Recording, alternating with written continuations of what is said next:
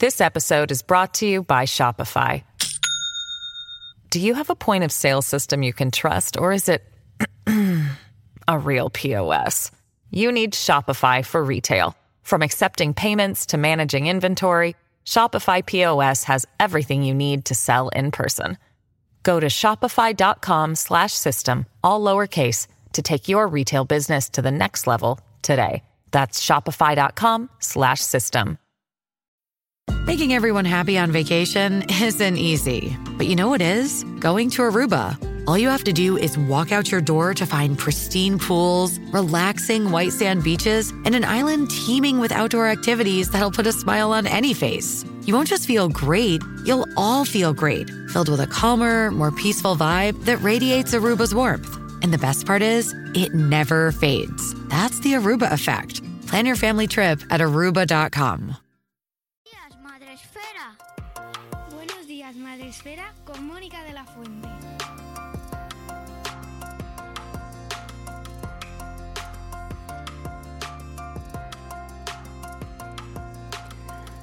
Buenos días, Madre Esfera. Bienvenidos un día más a un espacio Madre Esfera más, el primero del año.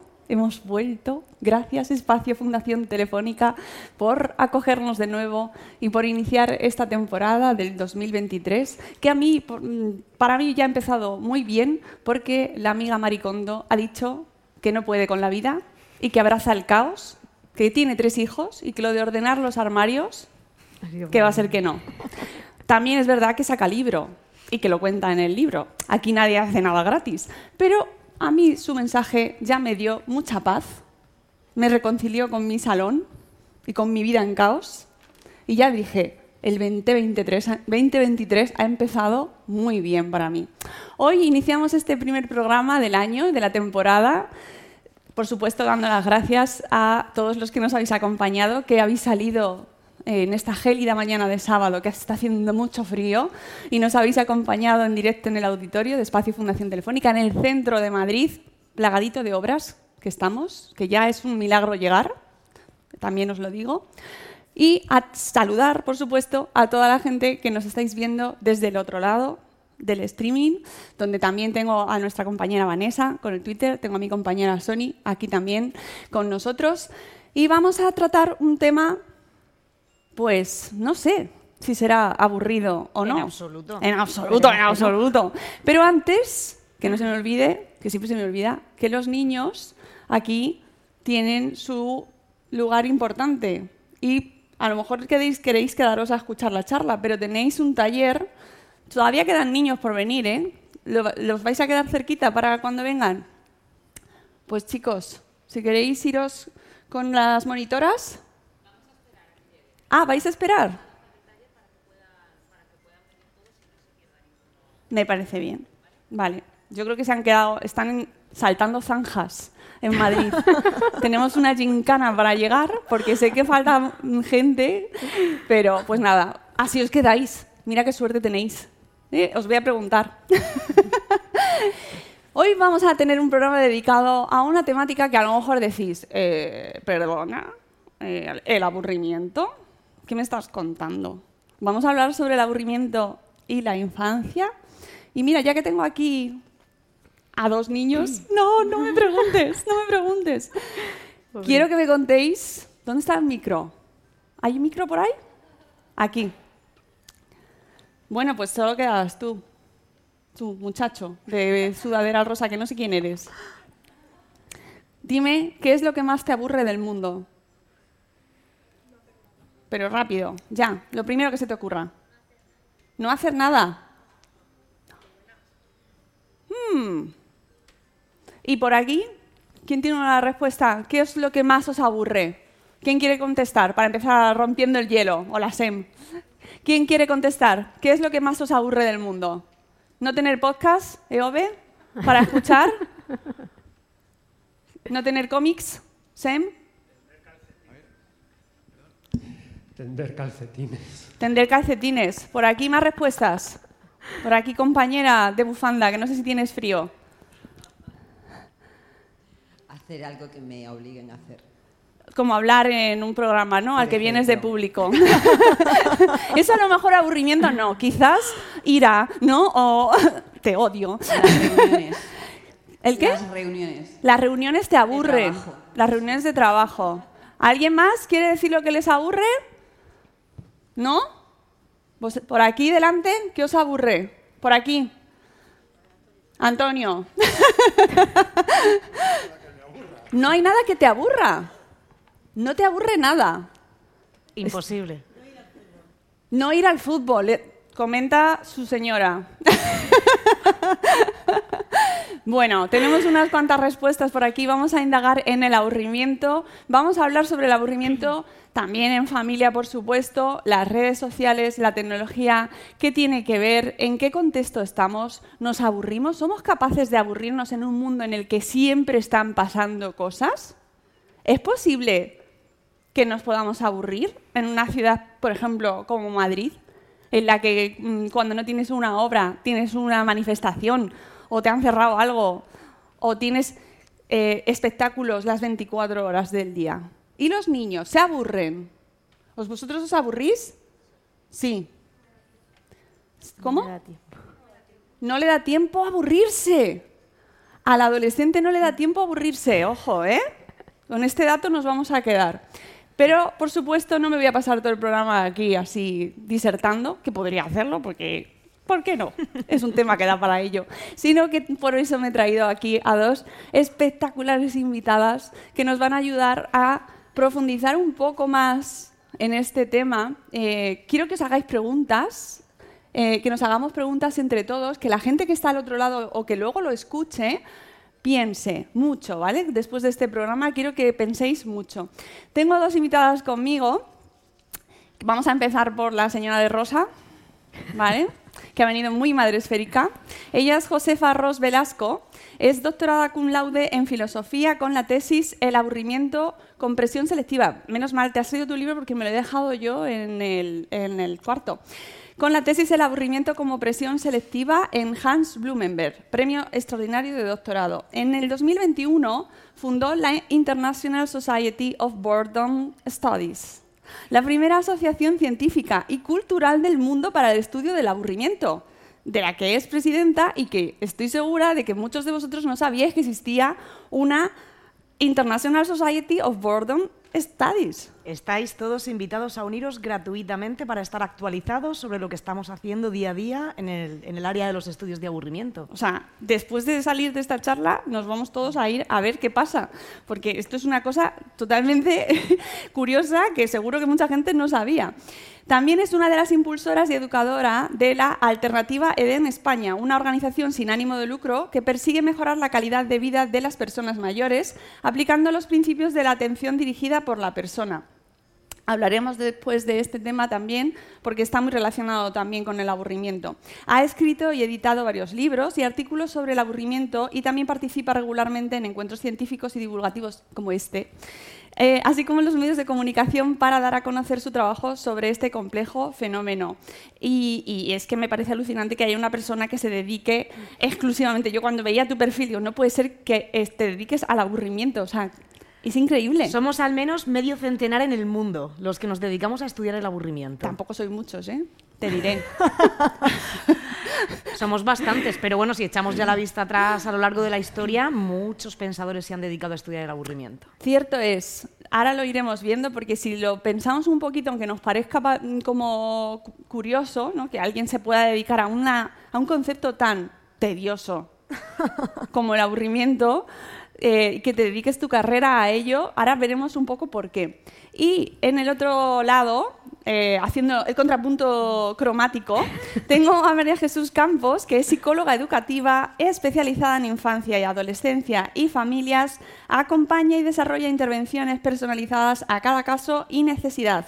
Le, encan- le encanta impartir actividades formativas para profesionales de la educación y familias por todo lo que, por lo que comparten y aprenden. Disfrutan cada semana escribiendo sobre psicología educativa y comparte experiencias de intervención y recursos en su blog mariajesuscampos.es y en sus redes sociales. Y por supuesto es un blog que está dentro de Madresfera y que eh, compartimos muy a menudo porque comparte recursos muy interesantes y con la cual vamos a intentar adentrarnos en el, en el aspecto del aburrimiento relacionado con la infancia y la educación. Ahí estamos. Porque aquí tocamos muchos palos. ¿no? O sea, es desde el yo me aburro, ¿qué hacemos con el niño o con la niña? al me aburro, pero es que quiero, no se centra. Sí, ahí estamos. ¿Vale? Entonces vamos a intentar enfocarlo todo y lo primero que vamos a hacer es preguntaros a ambas qué es lo que más os aburre en el mundo. Empieza tú. Uf, es que tengo un poco tiempo para aburrirme, ¿eh? Que tienes muchos motivos. Poco tiempo, poco tiempo. Ah, poco para tiempo. Eso también me interesa mucho. Sí. A mí más. Que haga, Creo- que haga ese tipo de afirmación es muy interesante, veréis después por qué, porque te voy a decir que estás equivocada. Pero sí que es cierto que una de las cosas que me aburre es eh, determinadas acciones que tienden a ser muy repetitivas. ¿La rutina te aburre? No, la rutina no, es decir, determinada colgar calcetines, tender los calcetines. Tareas repetitivas, Es decir, una, tare- monótonas. una tarea que, o un contenido que estás a lo mejor leyendo y tiende a ser como muy monótono, no hay chispas, no hay cambio. Entonces eso me tiende al aburrimiento porque, y al final hace que desaparezca la atención, falta la concentración, entonces se hace un poco más Es tedioso completamente lógico. esa parte. Josefa. A mí lo que más me aburre en el mundo son las conferencias académicas. Esto no es una conferencia académica, nada que ver. No lo es. Hablo de esas conferencias académicas en las que se lee un artículo, otro artículo, otro artículo. Eso me aburre hasta la extenuación. Sí, la verdad es que hay que darle una vuelta a las Pues conferencias académicas. ¿eh? Precisamente ese aburrimiento viene a darte eh, el mensaje de que, oye, esto se ha quedado ya obsoleto, hay que hacer algo, pero claro, como en el mundo académico nos da un poquito de vergüenza admitir que ese tipo de eventos nos causan aburrimiento, tenemos un poquito de miedo de ser señalados, que el foco se ponga sobre nosotros y nos digan, si te aburres es porque tú no eres una persona suficientemente interesada, eso es porque no eres capaz de apreciar la belleza de este evento. Entonces preferimos callarnos y no decir nada, pero si no decimos nada, ahí seguimos. Luego en los cafés la gente confiesa. Luego critican. Qué mal ha estado esto. Qué- Los niños ya se han aburrido. Los Sí, niños, los niños efectivamente. Eh, vamos a dar que se abandonan la sala. Adiós, chicos, pasadlo bien. No os aburráis mucho, luego nos contáis, ¿eh? Adiós. Van a ver una capacidad de aguante muy limitada. Ahora lo hablaremos también de eso. Van a ver una exposición chulísima sobre el cerebro, que os recomiendo siempre el contenido que tenemos en el espacio Fundación Telefónica y que a mí no me da tiempo a verlo. Lo del tiempo. El tiempo está súper relacionado. Pero antes de, de, de, de llegar más, ¿qué es? Definamos un poco el aburrimiento. Yo quería saber qué es lo que más te aburre a ti. Ostras. La verdad, eh, pues no tener podcast que escuchar. Estupendo. Te- reconozco que ne- y los, quien vive conmigo sabe que siempre estoy escuchando algo. Entonces no tener cosas que escuchar, eh, normalmente música o podcast, me aburre mucho. Ay, qué bueno. Eso sí, eso me pasa. Bueno, ¿qué es el aburrimiento? Definamos, sentemos bases. ¿De qué hablamos cuando hablamos del aburrimiento? Bueno, que, conteste ella, ¿no? Que, la, que ha hecho la tesis. Por supuesto. Y, Tiene eh, su libro ahí y además que no, no lo he mencionado en la introducción, pero que La lo- enfermedad del aburrimiento de Alianza Exactamente. Editorial. Eh, lo último que ha publicado Josefa es este maravilloso libro mm, divulgativo, filosófico, pero con, muy ameno, muy asequible. Yo me lo he podido leer y ya digo que soy de lo más mundanito. y que eh, y es mucho mérito de quien lo escribe que consiga llegar a un público oye pues que no está acostumbrado a disertaciones filosóficas muy densas que y, y tiene sin mucho mérito. aburrimiento, llegar al final sin aburrirte, eso sí que es un reto. ¿Verdad? Que lo, que lo peor que te pueden decir es que se han aburrido con tu libro. Bueno, pero, no me ha pasado todavía, menos mal, pero la verdad es que mm, a lo largo de- del libro dejo este mensaje bastante claro. Si te estoy aburriendo, aguántate un poquito que estás viviendo la esencia de aquello de lo que estamos hablando. Ya verás que al final tiene sentido todo. Eso es una- Luego llegan al final y no había ningún sentido, pero ya te lo has leído. Ostras, como te pongan en una crítica en Amazon, me ha aburrido. Oh, bueno.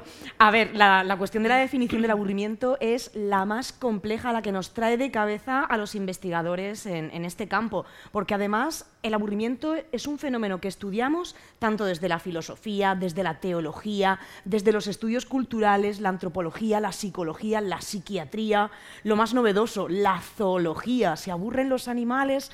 Entonces, claro, somos muchas voces tratando de perfilar, de definir un fenómeno que es multifactorial. Bien, pues yo diría que el aburrimiento es un estado de malestar que experimentamos las personas cuando nuestra necesidad de estimulación interna no se corresponde con lo estimulante que percibimos el entorno. Pero esto es muy complejo. Lo voy a traducir utilizando... sábado por la mañana. A sábado por la mañana. Y utilizando además algo que ha dicho el niño y algo creo que, que dijo la señora de la bufanda. Te hemos bautizado así. Sí, hostia, se quedó con la señora de la bufanda. Pues uno se aburre cuando el contexto no te motiva, no te resulta significativo, cuando realmente ese contexto en el que tú te encuentras inmerso o esa actividad con la que estás tratando de comprometerte no te estimula como para ti sería importante que te estimulase para mantener tu atención y tu compromiso. ¿Cuándo sucede esto? Cuando estamos sin hacer nada por obligación. No cuando uno se pone en modo goblin, como esta expresión que ha acuñado ahora el, el diccionario Oxford, ¿no? Esta tarde me la voy a pasar entera delante de la televisión en el sofá, comiendo gusanitos, no voy a hacer deporte. Eso es estar en modo goblin. Estar sin hacer nada porque uno así lo decide, porque quieres descansar, porque quieres reconectar con tus pensamientos. Eso no es aburrimiento. El aburrimiento duele siempre y eso no te duele porque lo has elegido tú. Así que te aburres cuando estás sin hacer nada por obligación, cuando lo que te gustaría es estar haciendo algo que tú hayas elegido y también cuando estás haciendo cosas por obligación, por imposición externa, mientras que a ti lo que te gustaría es estar sin hacer nada o haciendo algo que te guste. Claro, es una paradoja. Al final. ¿No? Porque es como un mundo que nos obliga a hacer cosas, pero por otro lado nosotros no queremos hacer nada, pero tampoco queremos no hacer nada. Hombre, uno no quiere enfrentarse al vacío en el que te sume el estar sin hacer nada. Cuando uno se queda absolutamente sin hacer nada, por eso no tendemos mucho tampoco a esto de, de decir, me voy a quedar este sábado por la tarde en el sofá sin estímulos, sin hacer absolutamente nada, porque eso lo que hace es confrontarte contigo mismo. Y oye, eso es doloroso, es casi tan doloroso como el propio aburrimiento. Entonces es algo que evitamos, por eso intentamos llenar nuestro tiempo de experiencias, de vivencias, de actividades, y no es malo, no es nada malo. ¿Por qué tenemos que obligar a la gente? Esto es algo muy, muy de los filósofos. Tienes que estar a solas contigo mismo para conectar con tus pensamientos. Oiga, no, eso duele. A usted le gusta, le produce placer pensar cosas rocambolescas como la eternidad, el infinito y el ser, pero a la mayoría de las personas eso les produce dolor. ¿Qué tiene de malo que quieras llenar ese tiempo con actividades? Nos estamos metiendo en un terreno pantanoso y acabamos de empezar. Sí, porque una de las cosas que, y yo lo veo mucho además ahora con chavales que estén en varios proyectos en instituto, una de las cosas que ellos dicen cuando hacemos una dinámica es que sale la palabra aburrimiento, y está saliendo bastante, ¿no? Pero ese aburrimiento, lo que tú decías, ¿no? De tengo un estímulo, diariamente lo mismo, en clase me aburro por los contenidos porque tengo esa sensación de monotonía y no me atrae al final lo que puedo estar estudiando. Pero hay una cosa que eh, está muy bien esto de tenemos que llenar nuestro tiempo, tal, pero ese aburrimiento o ese hacer cosas va acompañado de otra, de otra emoción que también resulta a veces muy desagradable, que es el cansancio. Y una La manifestación saturación. muy clara es el cansancio mental. Entonces al Totalmente. final tenemos ese piloto automático puesto de hago, miro, estudio, leo y si no tengo mi tiempo de ocio, entonces no paro y Mm. tengo esa sensación que a mí me sorprende mucho los chicos cuando hablas con ellos y dices, es que tengo sobre sobrepienso. Sí. Entonces, claro, es como me aburro, pero porque hago cosas que no me atraen, entonces me pongo a hacer cosas, pero estoy cansado mental- mentalmente, es decir, porque no paro. Entonces, no tenemos esa concepción, ya no es estar a solas con mis pensamientos, es saber parar. Entonces, yo creo que a veces hay que buscar un poco ese equilibrio de, vale, me aburre que me aburre, sé que hay cosas que al final terminan siendo obligatorias porque sé que las tengo que hacer y tengo que buscar la forma en la que no me aburran, pero tengo que saber parar, porque esta tiene que parar. Eso, ese cansancio es lo que en la filosofía se conoce como aburrimiento profundo. Ahora mismo de lo que estamos hablando es lo que en la literatura científica describe como aburrimiento situacional. Un aburrimiento pues, que viene de eso, de estar en una situación, en un contexto que no te estimula, que no representa ya un reto, que es repetitivo. Y sin embargo, bueno, pues tenemos esa otra forma de aburrimiento más profundo que es ya un cansancio. Es cuando dices, por ejemplo, estoy aburrido del trabajo, estoy aburrido de la vida, estoy aburrido de los ritmos vertiginosos de esta sociedad. Ese aburrimiento profundo. Ojo, yo creo que el encontrar ese equilibrio consiste en evitar el aburrimiento sin, sin provocar que al final, claro, esa cascada constante de estímulo desemboque también en, el exceso, ¿no? En ese exceso de estimulación. Eh, tú hablabas de las charlas eh, para jóvenes y em, el aburrimiento es algo que nos ha acompañado durante toda la historia, en todas las edades. Es innato en el ser humano aburrirse y se tiene que aprender a gestionar ese aburrimiento el aburrimiento no solamente es algo inherente a nuestra especie, sino que, como decía, también ahora se conoce que hay animales que se aburren. Yo es que tengo que recordar ese meme que hay, bueno, gifs miles en Twitter de animales, monos aburridísimos, claro. tirados así. Claro, la zoología actualmente se está, eh, se está encargando de estudiar cómo ciertos animales que tienen un suficiente desarrollo cognitivo, cuando están expuestos a situaciones poco estimulantes, pues al final también caen en ese aburrimiento. Lo que interesa mucho son los, los, animales que viven en cautividad, en los zoos, animales que bueno, pues están en laboratorios, están encerrados en jaulas. ¿Por qué? Pues porque al fin y al cabo tú no quieres ir al zoo, no es porque preocupe tanto el bienestar de los animales, sino porque tú no quieres ir al zoo a ver un animal que está así. Y hemos visto, ¿eh? podemos ver, ver primates que están así, están aburridos. Tú no quieres consumir la carne de un animal que vive en una jaula y está completamente aburrido porque esa carne pierde calidad. Fíjate, entonces hasta ahí llegamos. Pero sí, realmente el ser humano ha tenido la capacidad de aburrirse desde tiempos inmemoriales. Quienes, los más valientes, nos remontamos al menos al Homo antecesor, Homo ergaster incluso. Bueno, que tenían poco tiempo para aburrirse también, porque duraban pocos años. Pero es que, es que no hace falta, tengamos esto en mente todo el tiempo, no hace falta tener tiempo para aburrirse. Eso es un, un equívoco que viene del asociar tener tiempo para aburrirte con aburrirte porque tienes tiempo libre. O sea, asociamos realmente, es que no tengo tiempo para aburrirme. Lo que no tienes es tiempo libre. Lo cual no quiere decir que ese tiempo que tú tienes ocupado en otras cosas no estés sufriendo aburrimiento. Puede ser que estés todo el día trabajando, todo el día dedicado a las tareas domésticas, al cuidado de los niños. Claro que tienes tiempo para aburrirte, es que esas tareas te pueden estar aburriendo. Y, y digo más, cuando escuchamos esto del ojalá tuviese tiempo para aburrirme. Es muy de madre eso, ¿eh? Tú lo que quieres es tiempo libre, pero no esperarías, después de todo, que en ese tiempo libre surja el aburrimiento. Ese aburrimiento de estar doblando calcetines, ese aburrimiento de estar escuchando una conferencia. Tú no quieres experimentar aburrimiento, es doloroso. Lo que quieres es estar en modo goblin. y un spa también. Efectivamente. Pero sí, realmente el aburrimiento siempre nos ha acompañado. Cumple una función, cuando hablamos de un aburrimiento mm, que no se experimente en términos patológicos, que de eso podemos hablar después, que es mi campo de especialización, un aburrimiento funcional, pues al final tiene un papel en nuestra vida y es que te lanza ese mensaje de ya basta, ya has tenido suficiente de esto, tienes que dar paso a lo siguiente. Tienes que introducir un cambio en tu contexto, en esa situación. Está en ti que escuches ese mensaje y si tienes posibilidad, hagas algo para escapar de ahí. Si, por ejemplo, en este momento alguien de nuestra audiencia se está aburriendo, está teniendo imposible, está teniendo ese mensaje doloroso, esa sensación de ¿qué demonios hago aquí?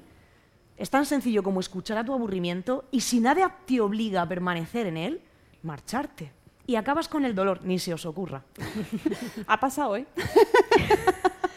Pero está bien, está bien. En los niños se ve muy claramente. Ese aburrimiento es el que al final les hace, oye, que tengan que dar un paso al frente y explorar ese horizonte de posibilidades todavía por conocer.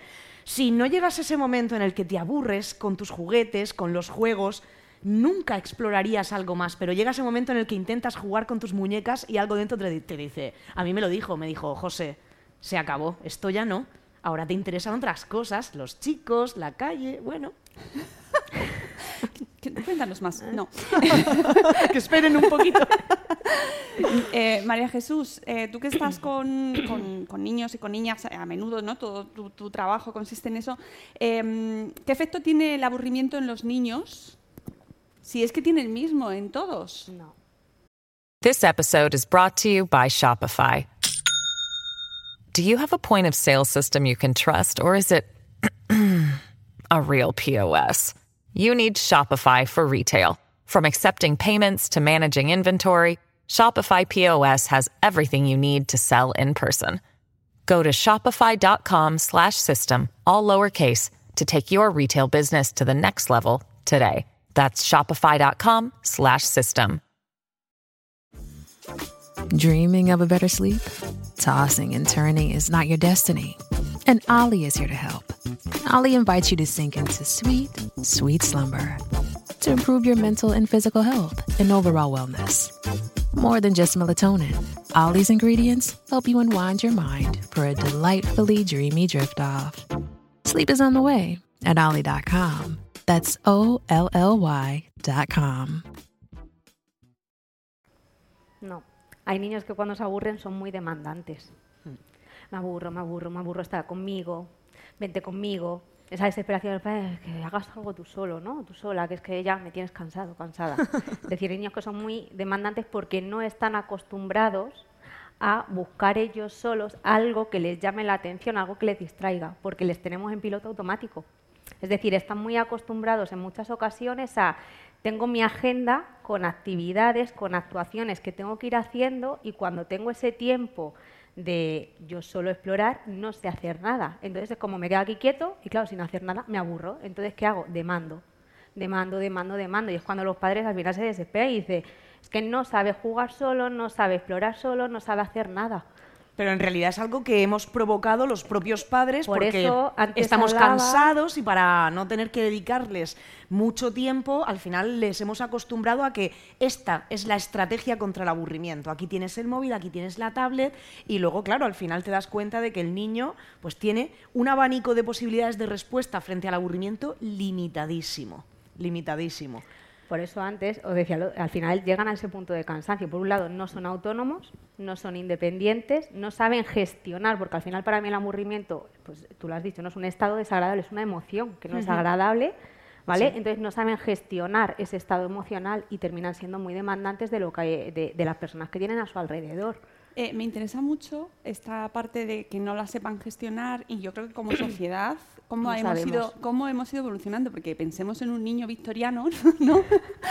en aquella época, cuando tenían que hacer un viaje largo, a lo mejor, yo qué sé, tenían que ir en, no sé, en burro, en caballo, no sé, En carro. en tren, ¿no? De esos barcos. En tren, de esos viajes de 80 horas, ¿no? Que vamos aquí al lado, al pueblo al lado, a ver a los abuelos. Esos viajes largos, ¿no? Que no, no- sin pantallas. Que además un niño tiene la percepción temporal completamente distinta a la del adulto. Y encima victoriano, que tú Encima victoriano. marrón ahí, aburridos. Yo estoy, estoy completamente de acuerdo con lo que dice María Jesús, pero además tengo, tengo otra perspectiva de esto, y es que creo que los niños son muy curiosos. Los niños son esponjas, que esto se suele escuchar siempre, ¿verdad? Entonces es cierto que los niños son muy demandantes y que tienen esa tendencia a aburrirse inmediatamente de las cosas. Y creo que es porque todavía lo tienen todo por conocer, porque está todo por descubrir. Y ellos lo saben, se dan cuenta, los niños son listísimos. Igual que te hacen el mamá me aburro y a veces lo utilizan como chantaje porque ellos saben que tú también te aburres y que tú sabes que el niño está sufriendo Sí. y lo está pasando mal y dices, joder, Pero tengo hay- que hacer algo. Hay una diferencia y es que tratamos de meter a los niños en la dinámica de adultos y Sí. el nivel de atención de un niño es totalmente diferente al de un adulto. Completamente. Entonces, tú Eso es- pretendes que un niño, o sea, que tú estés leyendo un libro y te puedes tirar una hora leyendo un libro y tú no puedes pretender que tu hijo o tu hija que está aquí al lado aguante una hora leyendo. Sus tiempos son mucho más atención Son muy cortos. diferentes. Entonces, metemos esta dinámica de que los niños tienen que seguir el ritmo de la persona adulta y no es así. Yo creo que Entonces, algunas hay que veces- cambiar muchos puntos a- de cara a entender el aburrimiento de los niños. Es decir, por un lado es porque no sé hacer nada solo, soy dependiente, no soy autónomo, porque todo me lo dais hecho, me dais mi agenda totalmente cuadrada y los tiempos libres, no sé en qué invertirlos.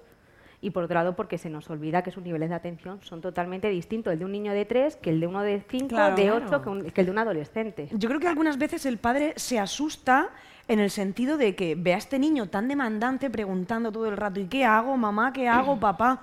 Y realmente el niño no te está, no te está pidiendo que estés constantemente con él, que pases la tarde entera haciendo el payaso, inventándote cosas para él, sino que más bien a veces lo que te está pidiendo es orientación. Te está diciendo, ya conozco lo que es leer, ya conozco lo que es pintar, ya conozco lo que es ver mm, algo en la televisión, dibujos animados, ¿qué más? Tú eres el adulto, tú lo sabes, ¿qué más hay? Y a veces se trata tan solamente de esto, de orientarles un poco y decirle, pues prueba esto, y ahora prueba lo otro. Pero nos da mucho miedo y tendemos a darles la misma pastilla que nos tomamos nosotros. Oye, que esta es la cosa, es que nosotros nos tomamos esa pastilla en el momento en el que nos estamos aburriendo, echo mano al teléfono móvil Hombre, y se acabó. Si tú haces eso, ¿qué es lo que vas a hacer con tu hijo? Claro, es que, y esto está en el centro del corazón de este programa, el aburrimiento, o sea, yo me adelanto, pero es que siempre nos están diciendo, el aburrimiento es buenísimo. Cuando he lanzado la convocatoria de este programa, me han salido mucha gente con muy buena intención y yo lo entiendo porque yo misma lo he dicho con toda mi buena intención. Tenéis que dejar a los niños que se aburran. Los niños se tienen que aburrir. Pero ¿con qué cara decimos nosotros eso cuando somos incapaces de gestionarlo? Y ahí va otra pregunta. ¿Qué relación tiene el no llevar bien el aburrimiento con gestionar la frustración? Que situaremos en la infancia, pero que ojito, porque luego nosotros tampoco lo sabemos hacer. Sí, es cierto, en el momento en el que uno está experimentando aburrimiento y tú como padre quizá tomas esta decisión de decir, he leído en el New York Times que es bueno que los niños se aburran. Le voy a dejar encerrado en la habitación sin ningún tipo de estímulo, con la confianza de que este niño va a ser más creativo, va a ser más inteligente, va a ser superdotado. Bueno, ese niño en el momento, todas todo esto son titulares que he visto en los medios de comunicación. Tenéis muchísimos así. Muchísimos. Eh, Los beneficios del aburrimiento, bueno, en fin, infinitos. Claro, tú como padre alivias tu conciencia pensando eso, aunque en el fondo sabes que a ti el aburrimiento ni te hace ser más creativo, ni te hace ser más inteligente, ni nada de nada, que no sales ni un poquito de tu zona de confort para aliviar ese aburrimiento. Pero bueno, dejas al niño con esa esperanza y el niño lo que va a empezar a sentir si no tiene herramientas, es un niño, por el amor de Dios, le tenemos que dar las herramientas nosotros. No podemos esperar que el niño, en su soledad, vaya a llegar a reflexiones profundas. No, es un niño. se va a hacer Einstein. Claro, si no lo hacemos nosotros, ¿cómo lo van a hacer ellos? Entonces, eh, ese niño va a empezar a sentirse frustrado y cuando el aburrimiento se sostiene, permanece en el tiempo, porque no somos capaces de librarnos de él, porque el contexto no nos lo permite, porque nosotros mismos no tenemos esas herramientas, lo que va a surgir del aburrimiento es una reacción, por supuesto, pero una reacción probablemente desadaptativa. Una reacción que se va a traducir en, pues, cojo lo que pille por aquí y hago una Pinto las trastada, paredes. pinto las paredes y entonces ya no te hace ninguna gracia que tu hijo haya sido creativo, porque no ese es el tipo de, de creatividad que tú esperabas. tú querías que el niño cogiese el libro y se pegase toda la tarde leyendo. Eso es. La frustración al final va a surgir. Sí, sí, sale, es así, que rompe completamente o se puede dormir. Claro, dormir, También. pero bueno. Tú le dejas ahí aburrido, pues dice, pues me tumbo en la cama. Así. Lo curioso es que eh, en el mundo en el que vivimos eh, estamos llenísimos de información, llenísimos, llenísimos de recursos, como familias, tenemos libros, mm, expertos, blogs, un montón de recursos a nuestro alrededor y aún así, como padres y como madres, seguimos necesitando o pidiendo y, y lo sé porque a los expertos se les pide recursos para que mis hijos no se aburran. Voy a pedir a mis amigos técnicos que nos pongan el vídeo número uno que nos ha compartido Laura Cerdán, que es psicóloga de su blog LC, lcpsicología.com y que tiene un perfil también en Instagram, donde para los que nos están escuchando, pues es uno de, de los muchísimos tips que se comparten en redes para familias para que no se aburran o en el, oye, que no sé qué hacer para que mis hijos se entretengan. Dale al uno. Hola, ¿qué tal? ¿Cómo estáis? Este viernes vengo con un vídeo para daros un recurso súper sencillo para que hagáis en casa y podáis utilizar en esos días en que nuestros hijos nos dicen la famosa frase mamá me aburro. Eh, consiste en un pote eh, yo tengo este aquí de vidrio, en este caso tiene una pizarrita en la que se podría escribir y en la que si queréis ponerle título sería el bote del aburrimiento. El bote del aburrimiento consiste en poner dentro de este bote distintas tarjetitas que pueden escribir vuestros hijos o que pueden pintar en función de la edad que tengan y que cada tarjetita va a contener una actividad a realizar que se podría hacer en, en casa. Yo tengo aquí algunos ejemplos de tarjetitas que se podrían y que son ideas que irían eh, plegaditas en un papel y guardadas en el bote. La idea es que cuando nuestros hijos pronuncian eh, la frase de mamá me aburro o papá me aburro, eh, saquen una de esas tarjetitas y se juegue a lo que sale en ella. En este caso, por ejemplo, sería construir una cabaña. Does Monday at the office feel like a storm? Not with Microsoft Copilot. That feeling when Copilot gets everyone up to speed instantly? It's sunny again. When Copilot simplifies complex data so your teams can act, that sun's shining on a beach. And when Copilot uncovers hidden insights, you're on that beach with your people and you find buried treasure. That's Microsoft Copilot. Learn more at Microsoft.com/slash AI for all. This episode is brought to you by Shopify. Do you have a point of sale system you can trust, or is it a real POS? You need Shopify for retail. From accepting payments to managing inventory, Shopify POS has everything you need to sell in person. Go to shopify.com/system all lowercase to take your retail business to the next level today. That's shopify.com/system.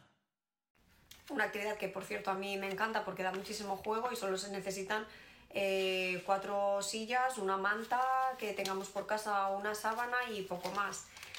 Otras ideas pues pueden ser hacer un teatro de titellas, pintar con acuarelas, hacer un puzzle, leer un cuento, eh, hacer una manualidad, hacer un experimento. Cada una de estas tarjetitas van a ir dobladas y las vamos a poner en el bote del aburrimiento. Y el famoso bote del aburrimiento tendrá siempre varias tarjetitas dentro que se utilizarán y se irán sacando según el niño las vaya necesitando. Como veis es un recurso muy fácil de hacer en casa y además les suele gustar porque es una idea bastante novedosa para ellos normalmente. Así que bueno, espero que os haya gustado y que os resulte útil. Nos vemos por el perfil LC Psicología. Dreaming of a better sleep? Tossing and turning is not your destiny. And Ollie is here to help. Ollie invites you to sink into sweet, sweet slumber to improve your mental and physical health and overall wellness. More than just melatonin, Ollie's ingredients help you unwind your mind for a delightfully dreamy drift off. Sleep is on the way at Ollie.com. That's O L L Y.com.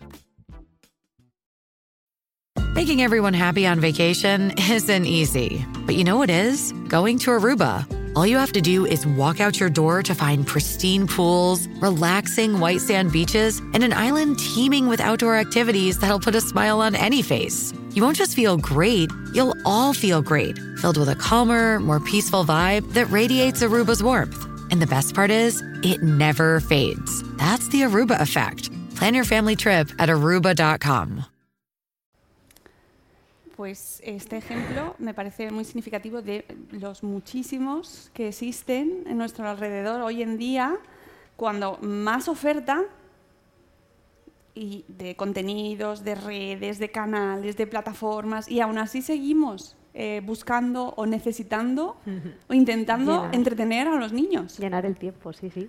Pero fijaos, ¿a quién se le ha ocurrido esa idea? Se le ha ocurrido a la madre, no al niño mientras se aburría. Se le ha ocurrido a la madre aburrida de escuchar a su hijo quejarse del aburrimiento. El niño puede participar a la hora de crear las tarjetitas, poner... Está muy ¿Qué bien. A mí me ha apetecido mucho hacer uno en casa, mucho, mucho, para mí. Para estas cosas que se te ocurren de vez en cuando que dices, ay, me gustaría hacer esto, bueno, cuando tenga tiempo. Y luego al final ya no lo haces. Si llega ese día que estás aburrido, ¿qué hago? ¿Qué hago? No se me ocurre nada. Bote. Esto es para niños y para adultos, ¿eh? Pero hay una cosa que quería abordar con vosotras y es que muchos padres y madres, sobre todo ahora que estamos eh, como muy preocupados, y está bien que estemos preocupados por el bienestar de nuestros hijos, nuestras hijas, nos sentimos culpables porque no se, se están aburriendo. Y porque a lo mejor dicen, no, haz una cabaña conmigo. Y pues a ver, tú estás ahí o no te Eso apetece. mismo. o ¿Qué sea, cabaña eso ni qué cabaña? Eso es lo que he dicho antes. es Nos estábamos mirando como la, diciendo, "Uf". la dependencia. Claro, pero Es cómo decir- manejamos, es que eso es un tema que yo creo que mucha gente está ahí como, "Mm, quiero, pero no puedo manejar eh, esa relación, ¿no? De, de dejar que se aburran, es insoportable. Tengo que organizarles la agenda para que no me digan que se aburren. Es decir, yo no quiero escucharlo, pero luego les voy, quiero proponer actividades, pero al final generan dependencia. Es decir, al final tengo que estar yo ahí, lo de la cabaña. O sea, ya te están pidiendo y tú puedes poner ahí un mogollón de actividades, pero el niño va sacando y te dice... Pero la "Mm, pueden hacer solo en la cabaña, ¿eh? Sí, Seguro. pero, Bueno, pero si tú al final vas generando actividades en las cuales eh, ya hay una parte de persona adulta, papá o mamá están implicados, ya estás haciendo que cada vez que me aburro voy a tirar a ti- de ti para hacer algo. Y si no, "Oh, el puzzle no me apetece hacerlo.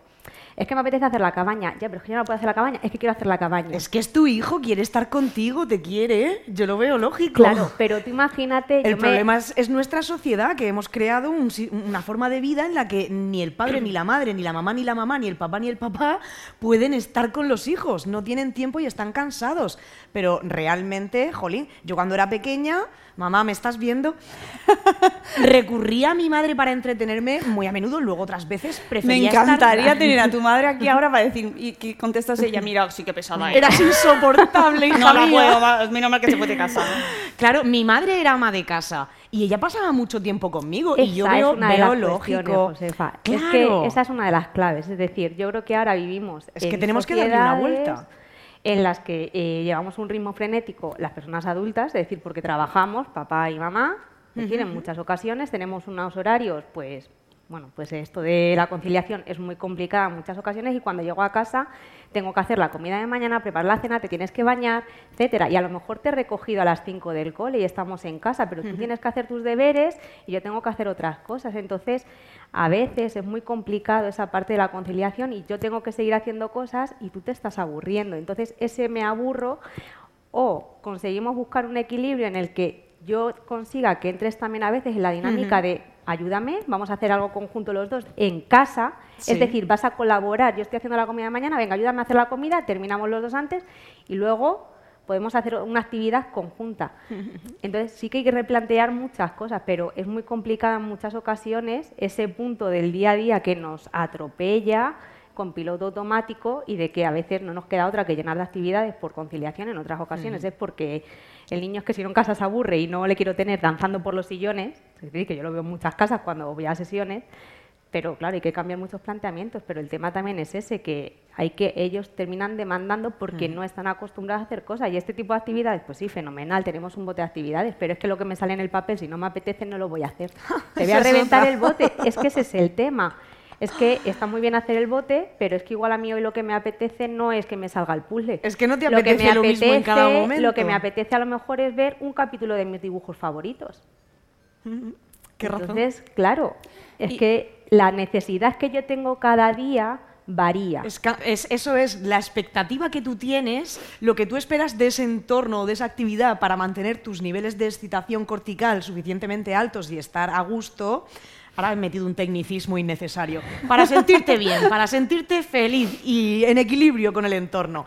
No todos los días son iguales no, y además va cambiando conforme los niños cumplen años. Eso es por la razón por la que a mí no me, no me motiva ya hacer lo que me motivaba cuando tenía 15, cuando tenía 5.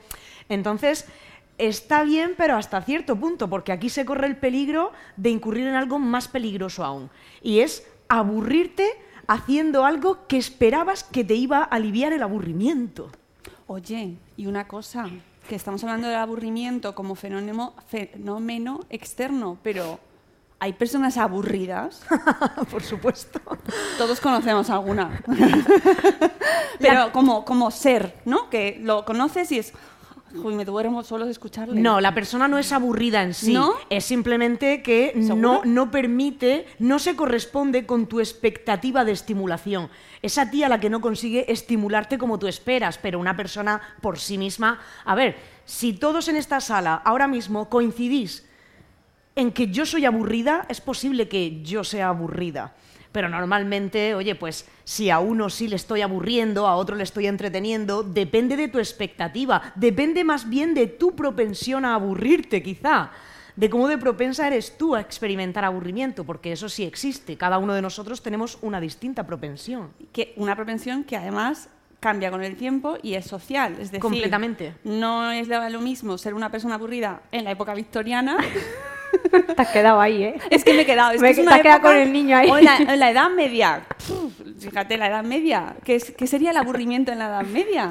Bueno, pues dependía, claro, de ese contexto y de las expectativas de cada, de cada uno.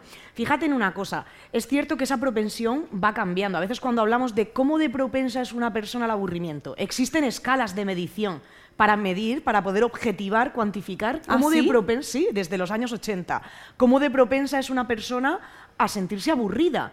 Claro, yo, por ejemplo, en los estudios que hago en residencias con personas mayores, me encuentro con esas personas que parecen propensas al aburrimiento. ¿Qué significa ser propenso o tener una alta propensión al aburrimiento? Que te aburres en, todo, en toda circunstancia, que es muy difícil para ti dar con esa estrategia de huida frente a lo que te está aburriendo, porque todo te aburre, todo te aburre. Y resulta que esas personas están en ese punto, pero antes de vivir institucionalizadas, no tenían propensión al aburrimiento. Han generado esa propensión a raíz de estar en un determinado entorno. Entonces, claro, es algo que va cambiando constantemente. ¿Y la tecnología? ¿Qué papel Pero, tiene? haciendo un inciso Vale. de lo que decía, ahora te No, no pasa- no pasa nada, ¿eh? Como si fuera tu Estamos programa. aquí que tomando lo el café. que lo de eh, antes tenían otros estímulos y tales porque ellos ahora pues están en un contexto en el que hay una serie de actividades que están como muy programadas, muy marcadas, esto es lo que se ofrece, pero tú cuando estás fuera y eres estás en una situación más de libertad, de autonomía, de independencia, tú vas buscando aquello que a ti te interesa, es decir, es igual que ahora nosotras aquí ahora mismo, es decir, lo que nos genera interés, lo que buscamos para estimularnos porque me hace sentir bien y me hace un poco huir de ese aburrimiento es totalmente diferente. Y es lo que les pasa a los niños y es lo que les pasa a las personas mayores que pueden elegir, pues unas van a, si viven en sus casas de manera independiente, Claro. voy, yo voy a bailes de salón, yo me voy a teatro, yo me voy a jugar a la petanca. Cuando me meto en un entorno cerrado, muchas actividades de las que yo hacía caen porque no se desarrollan ahí. Claro. Entonces, claro, tú al final, para combatir el aburrimiento, buscas algo que te resulta estimulante, es decir, que, te llam- que para ti te llama la atención y consigue mantener tu atención durante un tiempo. Por supuesto. Entonces, claro. Hablemos de la tecnología. Venga, porque- que le tienes ganas de darle. Quiero hincarle el diente a la tecnología porque me parece un elemento em, como muy subversivo. Es decir, mm, seguimos estando aburridos a día de hoy. Incluso gente muy joven se aburre mucho en un contexto altamente eh, activo. Es decir, eh, eh, entras en Internet y ya no hay stop. que eh, desde el punto de vista de la psicología me interesa principalmente eh, tu enfoque. ¿Qué papel tiene la tecnología eh, con los niños, los jóvenes, en este sentido? ¿no? Eh, ¿qué, pa- qué- qué rol tiene la tecnología ahí? ¿Qué rol? Sí, o sea, es decir, em, es... A ver, ellos al final, y, y esto es algo que se ve cada vez más, eh, terminan de aburrir, o sea, se terminan aburriendo porque terminan viendo lo mismo. Claro. Es decir, yo me meto a ver el perfil de X YouTube, TikTokero, como queramos llamarlo, Instagramer, lo que sea, es decir, determinados vídeos, y al final, si tú te fijas, están así. Es decir, me aburre, es decir, no me genera ninguna estimulación llamativa porque al final muchos son similares, es lo mismo el baile de turno que lo hacen 100 cuentas. Pero no les genera estimulación a pesar de que son todo estímulos. Sí, el otro O sea, día- estamos sí, sí. desarrollando como resistencia. Como Sí, los porque no me llama la atención, es decir, yo puedo tener muchos estímulos, pero no me llama la atención, entonces es como lo mismo, lo mismo. Y se pueden tirar así buscando algo que haga clac, minutos y horas. O sea, y no les llama la atención, les preguntas, pero si estás todo el día, ya, pero es que al final es siempre lo mismo. Están desarrollando tolerancia al aburrimiento, porque el Claro. aburrimiento te debería hacer reaccionar en el momento en el que sientes ese malestar. Y sin embargo, estás sintiéndote mal y aguantándolo. Y Es que esto me interesa aguantándolo. muchísimo, porque lo vivimos. Creo que todos podéis entender esa, sen- esa pero sensación. que lo, que lo hablamos de adolescentes, o sea, de chavales, pero es que nos pasa a nosotros. Claro, pero me adultas, interesa mucho más en la y- infancia porque ellos están creciendo con eso. ¿Y, y qué efectos? Que los iremos viendo, supongo, con el tiempo, qué efectos tiene el acostumbrarte a, a la estimulación constante y que tú, no, sin embargo, dejes de sentirte emocionado ante nada. Pero es que a veces lo metemos en redes, pero es que ellos lo viven eh, diariamente, por ejemplo, en los centros escolares. Es decir, al final para ellos, cuando os decía lo del aburrimiento, yo tengo el libro y estoy viendo lengua, matemáticas, historia de un año y otro año. Y al final es lo mismo con un poquito más. Entonces estoy cansado de lo mismo y es una estimulación continua, año tras año, sin que haya una chispa, haya un enganche, no me genere esa curiosidad. Es eh, a mí me resulta muy chocante que cuando hago las dinámicas con los chavales no salga nunca entre sus emociones habituales o que les acompañe la curiosidad, la ilusión, no aparecen. Es decir, es monotonía, aburrimiento, ira desencadenada de ese, eh, de ese aburrimiento de que al final es lo mismo y esto me resulta monótono. Es decir, no es que se genere solamente en sus redes porque veo perfiles y suben prácticamente lo mismo, sino que es que mi entorno diario es repetitivo, es decir, no hay ganchos que me resulten estimulantes. Entonces, claro, yo, ellos además lo manifiestan, es decir, yo creo que es que no nos paramos a escuchar lo que tienen que decir. Es decir, cuando tú te sientas con un chico una chica de 15 y 16 años y te dicen, "Jo, María Jesús, es que, pues claro que es aburrido, llevamos desde primaria lengua, mate, natus, socio, no sé qué, llegas al instituto y vuelves lengua, mate, sintaxis, no sé- que es lo mismo con un poco más, con un poco más.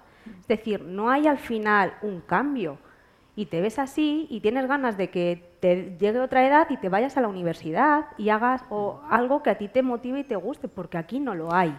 Claro, pero ahí entra la motivación. Pero la motivación de qué parte? De que yo tenga Claro. interés, de que a mí me llame la atención. Si a mí me cuentas historia de una manera anecdótica, de una manera muy vistosa, muy llamativa, haciéndome investigar, consigues motivarme. Es decir, el aburrimiento en su asignatura va a cambiar porque hay un foco de atención que a mí me engancha, me estimula, me motiva y entro en esa rueda.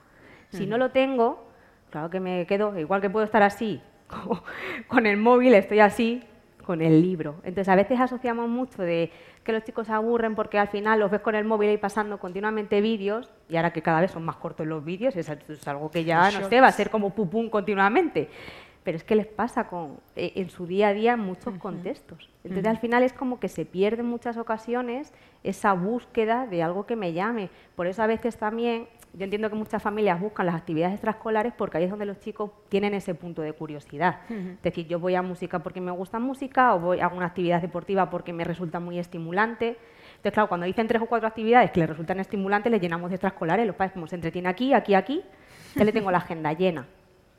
Entonces, al final, es que entramos en una rueda en la que es- son muchos palos los que hay alrededor. Y por eso yo siempre digo lo mismo, es que los tenemos que escuchar, porque a veces tratamos de dar soluciones, papá o mamá, como personas adultas, pero tenemos que escuchar qué es lo que ellos necesitan. Pero es complicado, sí sé que es muy complicado. Sí, sí, no, y además me llama mucho la atención el tema de que de, de la atención relacionado con, eh, con las redes, ¿no? Y con, con la exposición constante eh, a, a estímulos cada vez más rápidos en una edad en la que recono- reconozcamos todos que a nadie nos entretenía ir a clase. O sea, yo recuerdo mi, mi época de BUP, porque soy mayor. yo fui a BUP y a COU, no, del instituto, no me entretenía nada. Es decir, es que también yo creo que ahí hay una época mm, que, pero que está dentro de un contexto que sí que me parece que no ayuda a mantener esa atención o a encontrar esa motivación. Em, vamos a ver una serie de imágenes relacionadas con esto de, Internet, de las tecnologías, de los recursos que podemos encontrar como familias eh, en cuanto al aburrimiento. ¿vale? ¿Qué nos podemos encontrar? Cuando buscáis, hacéis una búsqueda ligera de cómo no aburrirse. Y bueno, eh, hay de todo. Hay de todo y además me llama mucho la atención porque se buscan muchos recursos fuera de Internet, fuera de pantallas, dentro de la pantalla. Es decir, estamos encontrando dentro de Internet, pero que nos dice que nos vayamos fuera de Internet, lo cual no deja de ser paradójico y Sí. contradictorio, ¿no? Pero bueno, la contradicción es un, es, es- es un tema central hoy, está claro. Y tenemos, pues eso, leer, estirarse y moverse, divertirse.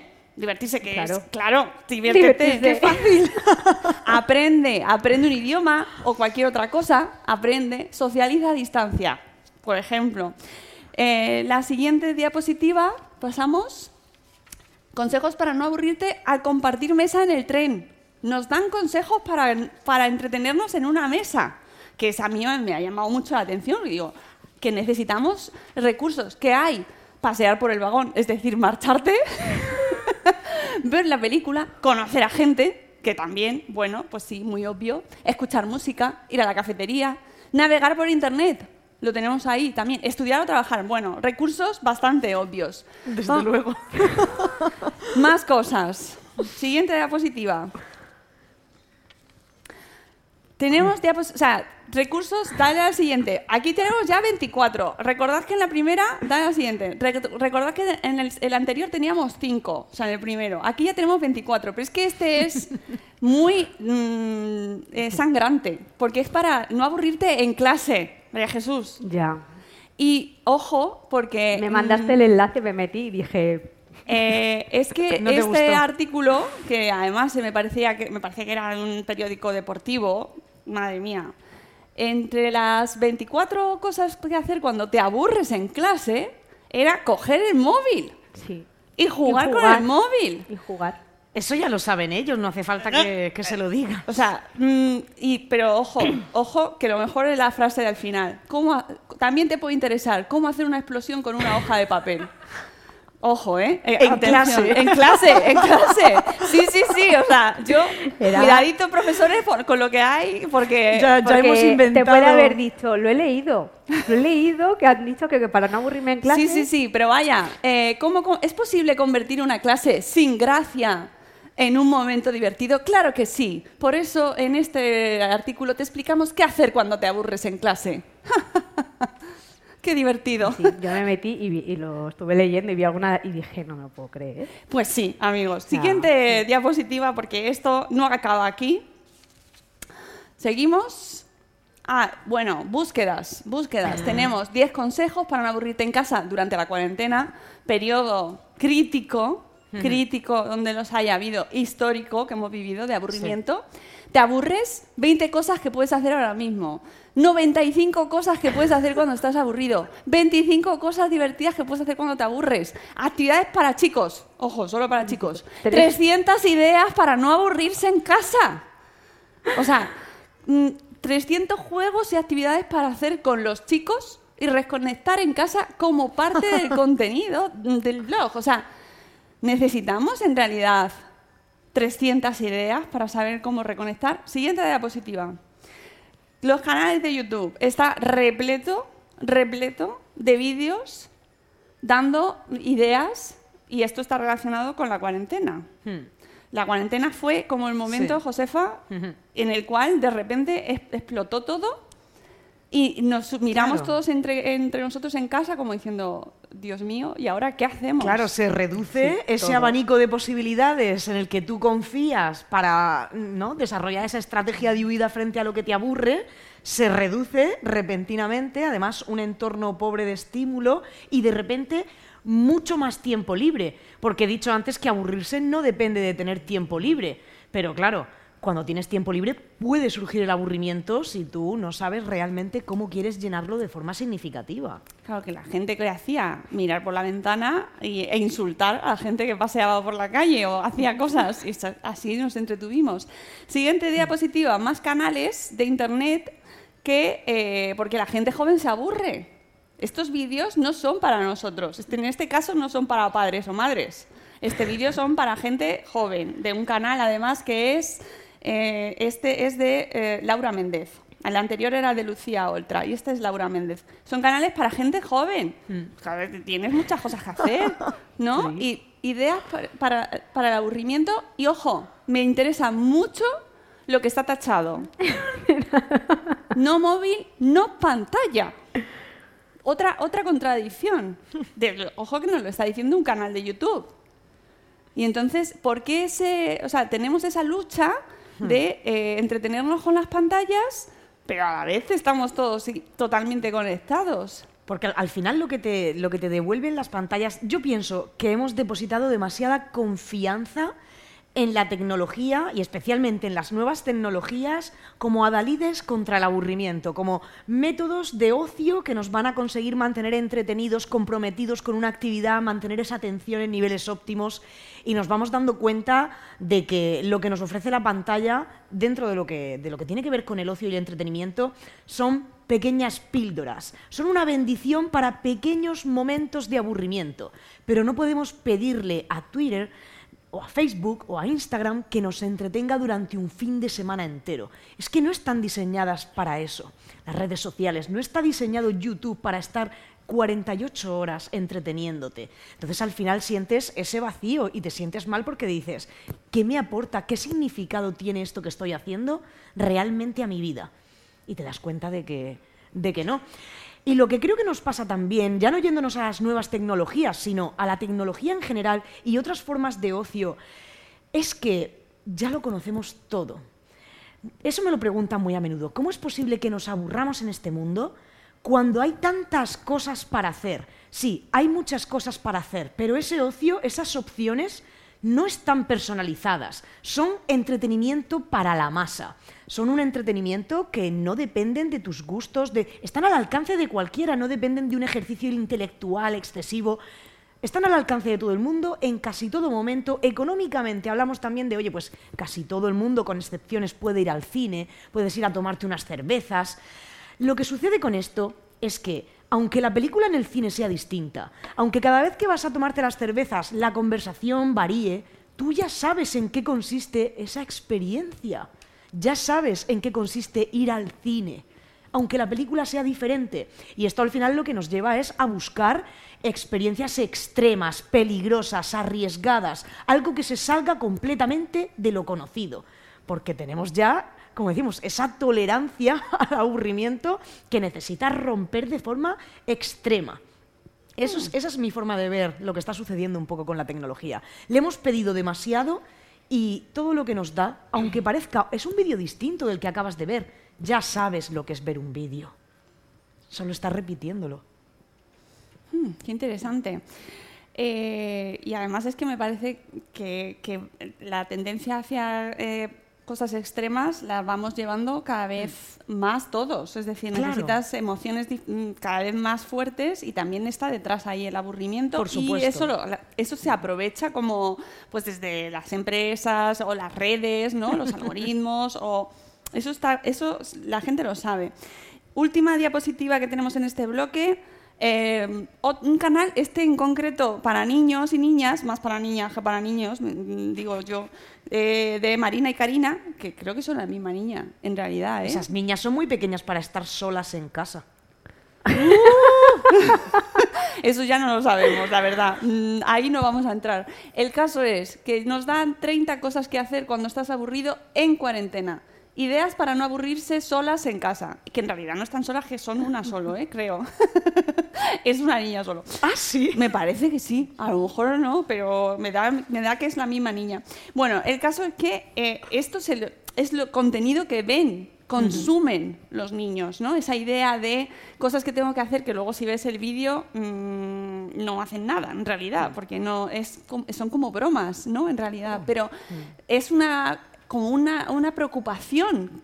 No quiero aburrirme. Necesito ver cosas, necesito hacer cosas, ¿no? Gracias, técnicos. Hemos terminado el bloque. Em, la cuestión eh, de si está relacionado el aburrimiento o no con mayor o dejarles que se aburran con mayor desarrollo, esto que hablábamos antes del artículo Sí. del New York Times. De que te hace ser más creativo. Exactamente, ¿no? Que es un recurso, pues es que, oye, mm, eh, es- queda muy bien. Es un calma conciencia Sí, estupendo. Sí, queda muy bien. Y yo lo entiendo, y, pero hay que darle ahí como una vuelta. Yo no quiero con este programa que la gente no eh, tome una, mm, una opción u otra, sino que nos lo planteemos y que cuando escuchamos ciertos Que argumentos, pensemos. que lo pensemos, porque yo eh, me ha pasado de decir, ah, pues es que a lo mejor esto no era tan obvio.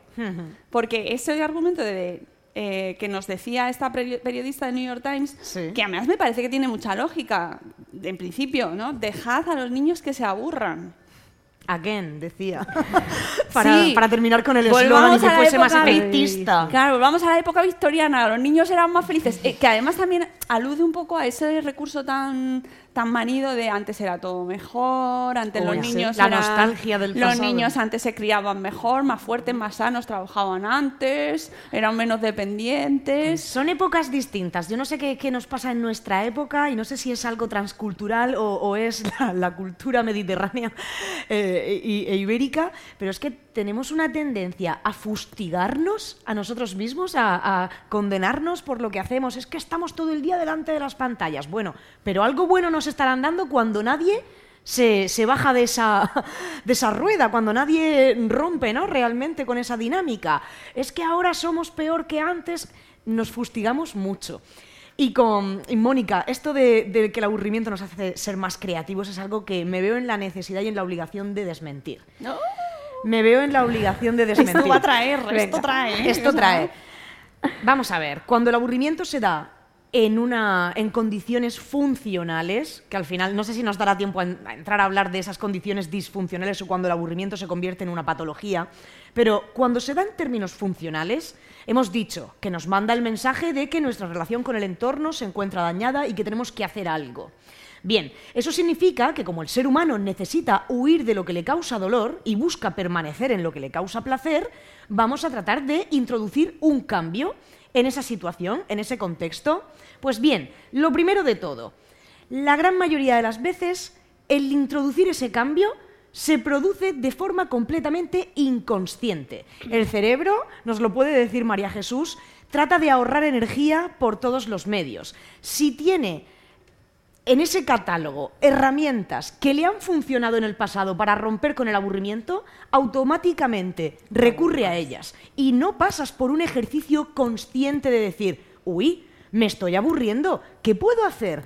¿Qué hay en el horizonte que pueda sacarme de este estado aversivo de malestar? No, no sucede. ¿Qué haces? Vas al teléfono móvil, cambias de Netflix a Amazon Prime, me voy a darme un paseo o cojo un libro. Ya sabes qué hay. Bueno, pues además, si en alguna circunstancia haces ese ejercicio consciente de examinar el entorno en busca de posibilidades para responder frente a ese aburrimiento, no nos movemos ni un ápice de nuestra zona de confort. No nos movemos apenas nada. El aburrimiento lo que nos hace es reaccionar. Ahora bien, lo que te vende este eslogan es que te va a hacer ser más creativo. Claro. En ese acto de reaccionar introduces un cambio en el contexto, pero ese cambio no necesariamente comporta un elemento original, un elemento innovador. Diferente. Casi nunca lo comporta. Casi nunca lo comporta. Entonces, ¿te hace ser más creativo? Oye, pues es que mira, en la pandemia me dio por hacer bizcochos. Pues oiga usted, ah, le ap- aplaudo su creatividad. Si usted eso lo considera ser más innovador, más inteligente, más creativo, más pues con qué poco se conforma. Está muy bien también, pero es engañoso hablar de que el aburrimiento te hace ser más creativo. Te hace reaccionar siempre y cuando el contexto te permita reaccionar, que esa es otra. Sí, estoy de acuerdo. Es decir, buscas algún estímulo que te haga activarte, pero dentro de lo que tienes alrededor. Es decir, no Suele ser lo que ya lo conoces. más cercano. Lo que pasa es que aquí haciendo de abogada de la señora del New York Times eh, entiendo y puedo y además sé que he leído a otros eh, a, a muchos expertos que hablan sobre esa desidia, vamos a entenderla como de mm, eh, estoy todo el rato metido en las pantallas o entre, en redes, eh, mm, siempre les estamos proponiendo cosas, siempre les estamos nosotros marcando el camino y yo creo que ella va por dejarles Que de- exploren. deja- claro, que yo creo que no es tanto dejarles que se, o, o que se aburran, sino no les deis todo el rato cosas que hacer. Claro, es que de lo que se trata es lo que decía María Jesús, hay que buscar un equilibrio. Tanto para ellos como para nosotros. Ahí está la clave. No les dejes a su suerte con su aburrimiento, sino espérate lo peor. Pero, hombre, tampoco por no hacer ese ejercicio de conversar con ellos, de conocerles, preguntarles qué te interesa, pues tampoco les sobreestimules con la pantalla y te los quites de encima, que a veces también es lo claro, que claro, porque ahí están los dos extremos, ¿no? Y, y- y todos hemos escuchado lo de, eh, cuando, y lo hemos dicho, lo de me aburro, pues cómprate un burro. Pipí caballito, me decía ¿no? mi madre. ¿Quién lo habrá inventado eso, no? Pero, pero eh, luego está el otro extremo en el cual eh, búscate la vida aquí, aquí lo tienes todo. Está, este es el paraíso, entra tú aquí y ellos ahí no tienen a nadie que les vaya Nada. marcando eh, o indicando pues mejor esto o otro, ¿no? O unas orientaciones y ahí ya están alejados de su suerte. Claro, Hay que adoptar un Eso poco sí ese que rol de facilitador, de facilitador de opciones, pero tampoco todas. Y a partir de esas opciones, esto sucede también mucho. En el momento en el que tú le dices al niño, oye, pues mira, prueba con esto, o le das una alternativa, algo que todavía no ha experimentado, que no conoce, oye, ¿quién te dice a ti que de ahí no salta él mismo a otra cosa? Otro de los grandes mitos, ¿no? Es necesario el aburrimiento porque te hace ser más creativo, porque pone tu cerebro en reposo, una mentira terrible, y ahí es cuando entonces tú empiezas a dar vueltas y surge la creatividad. Pablo Picasso decía que las musas te pillen trabajando, te encuentren trabajando. Algunas veces la inspiración te viene cuando estás estás haciendo haciendo cosas. No, no pensemos que porque alguien está delante de una pantalla, eh, el niño está, bueno, pues ya casi en, es- en estado catatónico, inconsciente, deglutiendo contenido. También está juzgando, también sabe, está reflexionando, aunque sea inconscientemente, sobre esto me gusta, esto no me gusta, cómo se le ha ocurrido a este hacer esto, yo esto jamás lo haría o me gustaría hacerlo. Y se te pueden ocurrir cosas gracias a eso. Hombre, Es que no me gusta nada que se demonice la tecnología. Me gusta ese equilibrio, soy muy aristotélica. Eh, Hay la píldora filosófica. Eh, esta pregunta para las dos me parece muy interesante si se está mm, medicalizando eh, la eh, propensión al aburrimiento o la no gestión del aburrimiento. Ay, hay déficit de atención, no se concentra, es que se distrae fácil. Bueno, pero hay un punto conflictivo, ¿eh? Sí. Polémico, porque mm, hay quien alude a bases eh, fisiológicas. Es que una cosa es eh, Claro. tener un TDA, ¿vale? Un trastorno por déficit de atención e hiperactividad, le añadimos la H, y otra cosa es que me distraigo porque no soy capaz de concentrarme, no soy capaz de controlar los distractores que tengo alrededor y gestionar mis tiempos de atención. Es decir, una cosa es un trastorno en el que hay una alteración, ¿vale? Neurológica, y otra cosa es el que si nos ponemos todos al final tenemos déficit de atención, porque nos ponemos luego. y nos cuesta mucho concentrarnos, mantener la atención durante prolongados periodos de tiempo, que es algo que se comete el error. de, Me vas a poner a estudiar una hora. Mm, No. No, Especialmente si, estamos y nos encontramos en, inmersos. en un sistema en el que continuamente voy cambiando los estímulos. Es decir, Claro. ese es un tema. Es decir, ahora es como, es que no se concentra, se tira mucho tiempo, no aprovecha. Claro, es que los tiempos de atención, que también hablaba al principio, varían mucho de una persona adulta a un niño y a un adolescente. Entonces tenemos que entender y conocer esos tiempos.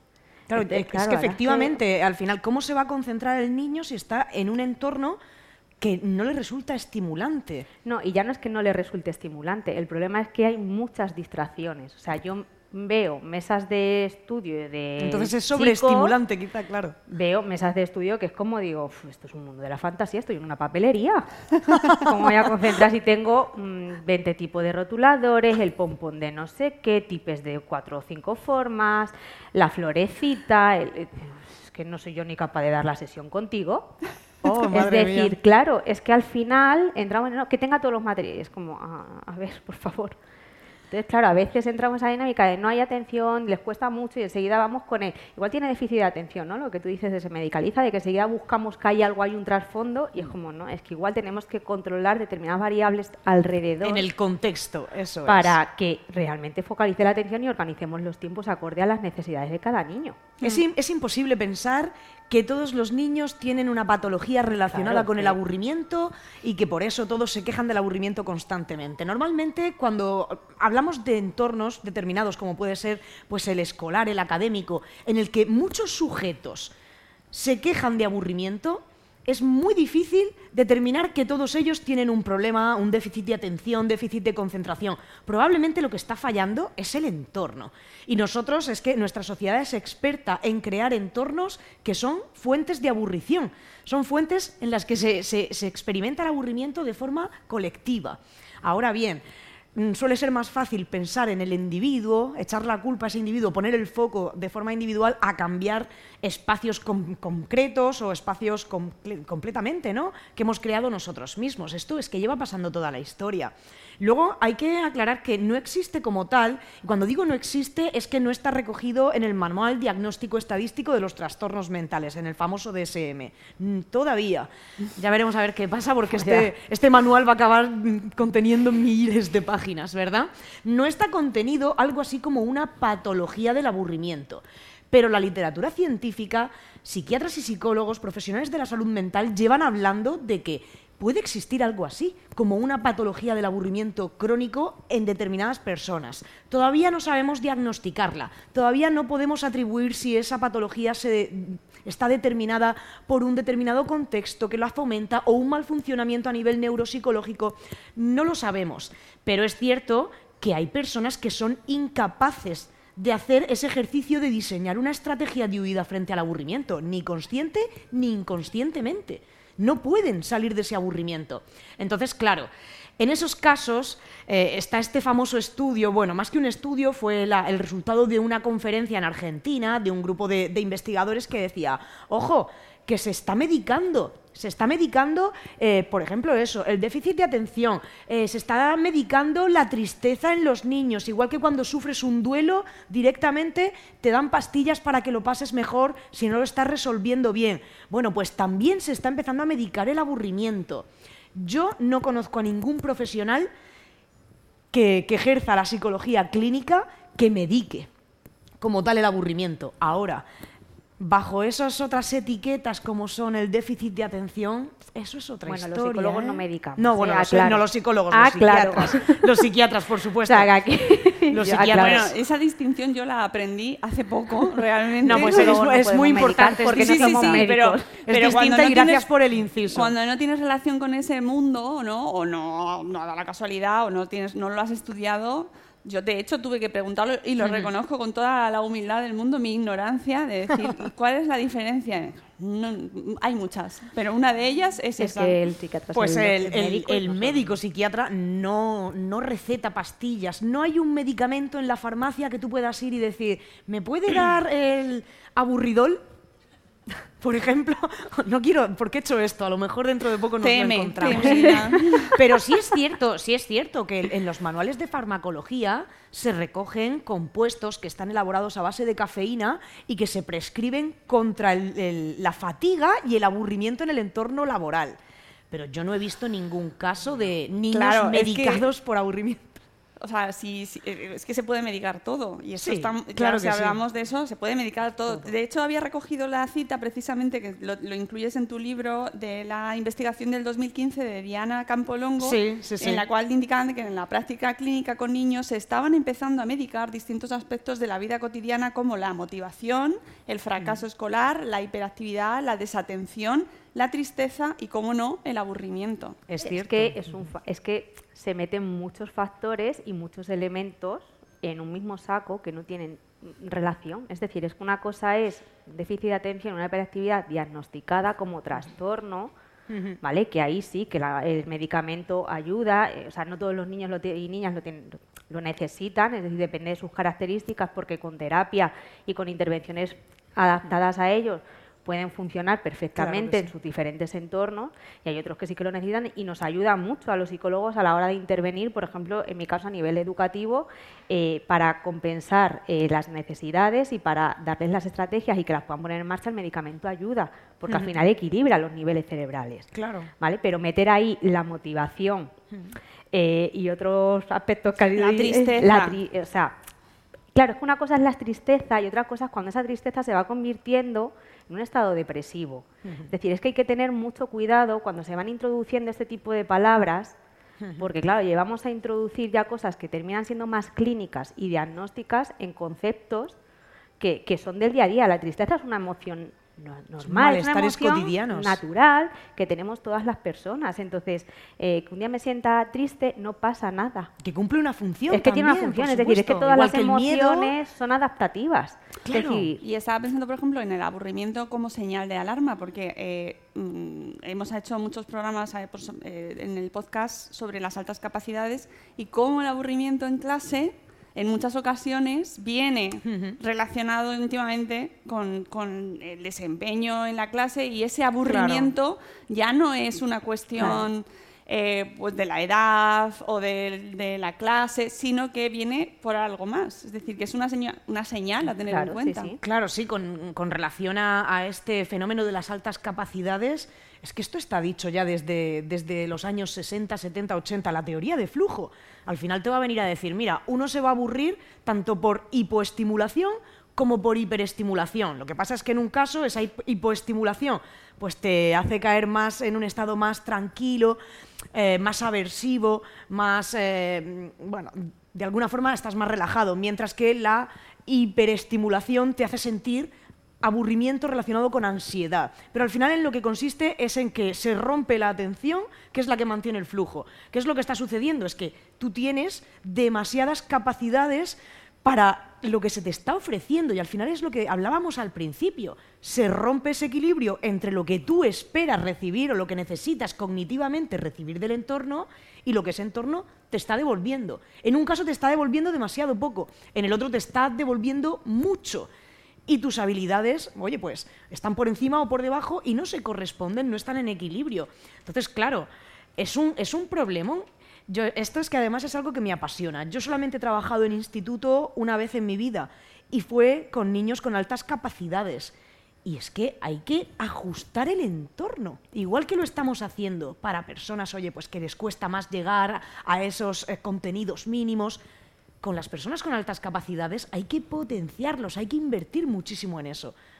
Sí, pero esto da para otro debate. Sí, desde luego, nos hemos metido en otro Sí, debate. sí, pero que me parecía, porque parece como Sí, que, bueno, sí, el sí. aburrimiento, o estoy pensando en, en personas mm, con diversidad, ¿no? Sí, Con- sí, sí. mm, Sí, que sí. a- a- puede parecer, bueno, pues es que se me aburre, bueno, pues dale algún plan, pero es que no siempre es así de fácil, ¿no? A lo no, mejor no. ahí detrás hay una situación que hay que analizar y que, y que no es tan simple como para una charla. eh, No, no, por eso, que no. que es, un, es, es otro tema asociado a... O sea, que puede partir de aquí, pero es otro tema totalmente también diferente, por eso, porque es uno de los síntomas a tener en cuenta. Y, Y- porque luego se ve perfectamente lo que hablamos del aburrimiento y la curiosidad, es decir, yo me aburro en este, pero luego tengo mucha curiosidad, entonces tienes que ver los síntomas que se van dando en los diferentes contextos de esos niños. Es decir, a lo mejor está aburrido en clase y de pronto te estás dando cuenta de que está haciendo otra cosa y ahí es donde está despertando su curiosidad. Claro, y, en- ¿no? En y otro aquí, tema. para familias que nos están escuchando, eh, introducir esa figura del experto, eh, el profesional, que pueda ayudarnos, porque habrá situaciones en las cuales lo podamos manejar Y otras no. y eh, que hay que relajarse, de relax, no pasa nada, eh, dejad, dejad que, que fluya la vida, y luego en otras en las que eh, tienes que pedir ayuda Sí. y tendrás que tener a alguien que marque eh, unas actividades, unas pautas, ¿no? Una dinámica, sí. Un poco de psicoeducación en casa, al final. Por eso que, que au- Adaptada siempre a esas necesidades. Es decir, no hay dos personas iguales. Y esto es igual. Es decir, cada niño o niña con altas capacidades es totalmente diferente y por lo tanto las, las actividades, las propuestas, la intervención que se lleva a cabo, totalmente diferente. Igual que niños con hiperactividad, con déficit de atención, la intervención y planteamiento propuesta cada una varía. Tiene que ser así porque las necesidades son totalmente diferentes. no sé si tenéis alguna pregunta, queréis comentar algo porque nos quedan mm, seis minutos de programa y siempre me, pas- me paso la parte de las preguntas o se me olvida decirlo, pero si tenéis algo que comentar podéis hacerlo libremente, ¿eh? Si no, yo sigo ya para terminar enseguida. Yo Eh, creo, que, creo que tenemos, estaba pensando ahora mismo que mm, no pretendemos, ¿verdad?, con este podcast crear alarmas sobre la No, cuestión del no, aburrimiento. no, para ni- nada. Es que, volviendo a la cuestión del término medio, ni dejad a los niños que se aburran, ni evitar constantemente. El aburrimiento es imposible de eliminar.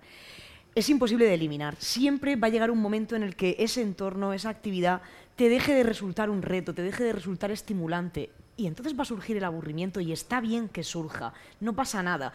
Y sobre todo, bueno, yo creo que lo más importante es que tengamos en cuenta que todos los que estamos aquí nos hemos aburrido de niños y aquí estamos, hemos sobrevivido. O sea que no pasa nada, no pasa nada, un poquito de aburrimiento. Como nos hemos metido en, en- en el tema ya de, las, de los trastornos y demás, que nadie se asuste si ve que su hijo no, se no, queja demasiado supuesto. del aburrimiento. No, claro. tiene una patología. No, pero sobre todo lo menciona por lo que cuando habéis empezado con el tema de, de Sí. medicalizar, ¿no? Que salía y es verdad que vemos, pues se aburre mucho, se- es que no tal, pues no, a ver, que es que el, el aburrimiento es una emoción, es decir, Claro, es que parte claro, de, es algo natural que todas las personas vamos a vivir y vamos a sentir eh, de pequeños, ahora y en el futuro. Ni es lo decir, provoques, ni lo o provoques sea, esto es que yo creo que no es algo que se provoque voluntariamente, es decir, es que surge, es que las emociones Claro, surgen en un momento siempre, puntual y ya está siempre. por X circunstancias. La cuestión es eh, no forzar a, pues como te estás aburriendo y me vienes aquí a decir que te estás aburriendo, te voy a empezar a estimular, Mm. Claro. ¿sabes? De, no, venga, vamos a hacer esto, esto, vamos a tener el tarro este en casa, pues no, el tarro no. Porque a lo mejor en ese momento lo que le apetece pues es tirarse a la Bartola, ¿no? Y ver una serie. ¿Sabes? O a lo mejor le apetece jugar y hacer un puzzle contigo. Es decir, vamos a dejar que si surge el aburrimiento, pues Que vamos a fluya. gestionarlo de alguna manera. Hemos y ya sobrevivido todos, todos los que estamos aquí, así Sí, que a tampoco no es para tanto. Que al final entender también que el aburrimiento es un elemento, o sea, es una emoción adaptativa al final y necesaria. por supuesto. Eh, para conocernos también, cogernos un poquito de manía nosotros mismos, ¿no? De "Mm, cómo me aburro. Pero que al final es, es necesario y que nuestros hijos también lo necesitan sin llegar a tienes que aburrirte para porque eso es otra cosa que pasa muchas veces que los padres es como no no porque quiero que se haga un Es que genio tienes que aburrirte. claro no no es que he oído que si te aburres me vas a Ya. ser más creativo y claro No, esa es, la, es la como la funcionalidad, cuestión, ¿no? es como la Claro. cuestión de la tristeza. Simplemente dejad que fluya cuando tenga que fluir y cuando tenga que aparecer y se irá resolviendo. No, Pero no hay también- que echarse las manos a la cabeza. Y también eh, no, eh, no acogernos tan ra- fácilmente todos, no solo los niños, pero Hmm. que tengan ellos cuidado a la, a la tecnología como medio Al, de... claro, al fast entertainment, al Claro, entretenimiento que es- rápido. Que es muy, muy, muy tentador. En esta vida todo lo que merece la pena lleva tiempo, lleva tiempo. Entonces, claro, eh, para realmente comprometerte con actividades que para ti sean significativas, esas actividades, descubrirlas, disfrutarlas, son actividades que llevan tiempo. Entonces tengamos en cuenta que, oye, la comida rápida, McDonald's está muy bien para de vez en cuando, pero todos los días no puedes comer McDonald's, porque al final, pues ahí estaba ese documental que te ponías malito. Pues con esto es igual. Y no hacer nada, que yo es una cosa que re- reivindico. Cuando te apetezca, claro, cuando te apetezca. No, el, el concepto de no hacer nada. Que es como al que ya hemos ha desaparecido. Está bien estar en modo de nuestro goblin. día a día. Y además, de hecho, no está socialmente bien visto. No, claro. No hacer nada. ¿Qué haces? Nada. No es verdad. Todos estamos haciendo algo todo el rato. Estoy descansando. Pero ya no lo vemos ni bien, porque yo que soy autónoma, no tengo ya no tengo ese privilegio, ese lujo de no hacer nada. Yo tampoco, tengo remordimientos. Como me quede un rato sin hacer nada, digo, uy, madre mía, que tendría que estar escribiendo este artículo, Ver- podría estar respondiendo emails. Y eso, eso eh, lo vamos a perder. No quiero ser catastrofista, ¿eh? No, No, lo quiero no. ser, porque creo que mm, va un poco también unido a, a nuestra naturaleza, pero yo creo que tenemos que luchar porque ese espacio nuestro de no hacer nada mm, sea, Es que siga siendo nuestro y de nuestros hijos. Al final es como, vale, no voy a hacer nada, me siento en el sofá, pero de fondo pues, hay un podcast, Claro. escucho música, estoy viendo la tele, es decir, al final siempre hay algo que va a hacer que tu mente, que tu cabeza esté en otro estímulo. Claro, no hacer nada, es no tener no hacer nada plan. es como así. No consumir, no, no, no. Pero en el Nos momento en el que te empiece a causar aburrimiento y te cause dolor, hay que hacer algo. No te quedes con el dolor, no hay necesidad de, de pasar dolor. Reivindiquemos el descanso, no el aburrimiento. Yo me quedo con el concepto de no hacer nada y quiero que me pongan mis amigos técnicos una pequeña aportación sobre esto de no hacer nada. A ver si estáis conmigo. Yo estoy muy capacitado para, para no hacer nada. O sea, yo no soy una persona de esas que, de las que se dice eh, que necesitan estar trabajando porque si no, no se realizan. Si yo hubiera sido heredero, habría estado perfectamente sin hacer nada. Me encanta. Es que lo ha dicho él y yo que solo lo firmo también, ¿sabes? Lo reivindico. Me encantaría. Estar sin hacer nada y descansar, qué bien. No hacer nada y también aburrirnos un poquito y descansar. Eso sí, descansar sí, aburrirse es otra cosa. Bueno, ahí está, que eso... No terminamos, ¿eh? No terminamos. No. Amigos, espero que no os hayáis aburrido. No os voy a preguntar. que la gente que nos está viendo al otro lado y que luego nos escuche en el podcast lo haya encontrado interesante, que hayáis pensado y os haya explotado un poco el cerebro, porque sé que nos hemos puesto densas un poco, pero es que este es un tema muy interesante y muy... que- que- Qué privilegio poder estar hablando un sábado por mañana del aburrimiento, de la familia, de la educación. desde luego es un ¿verdad? privilegio. Espero que os haya resultado útil y que, o no, porque no todo tiene que ser útil en esta vida. Ala, venga. Y que no hagáis nada el sábado por la tarde y que descanséis mucho. Nos vemos en abril en el próximo espacio Madrefera que tendremos aquí en vuestra casa en Espacio Fundación Telefónica. Adiós. ¡Hasta mañana!